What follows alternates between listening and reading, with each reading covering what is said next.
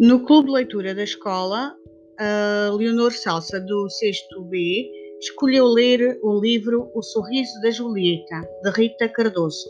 Vai ler-nos agora a sua parte preferida e depois, se quiserem saber como termina esta história, têm de vocês ler o livro. O que estás aqui a fazer? Como te chamas?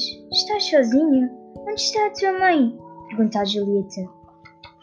Ele não entende-se. Os lábios da Julieta movem-se muito rápido e os ouvidos pequeninos do menino não conseguem acompanhar o que ela diz.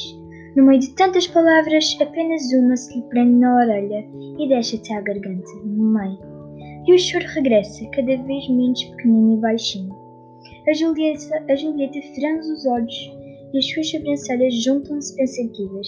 A palavra mãe não fica bem entre soluços é uma palavra para dizer entre sorrisos. Queres que eu te ajude a encontrar a tua mãe? pergunta a Julieta. Aí o menino não quer dar a mão e diz: Não. Estás cansado? Queres colo?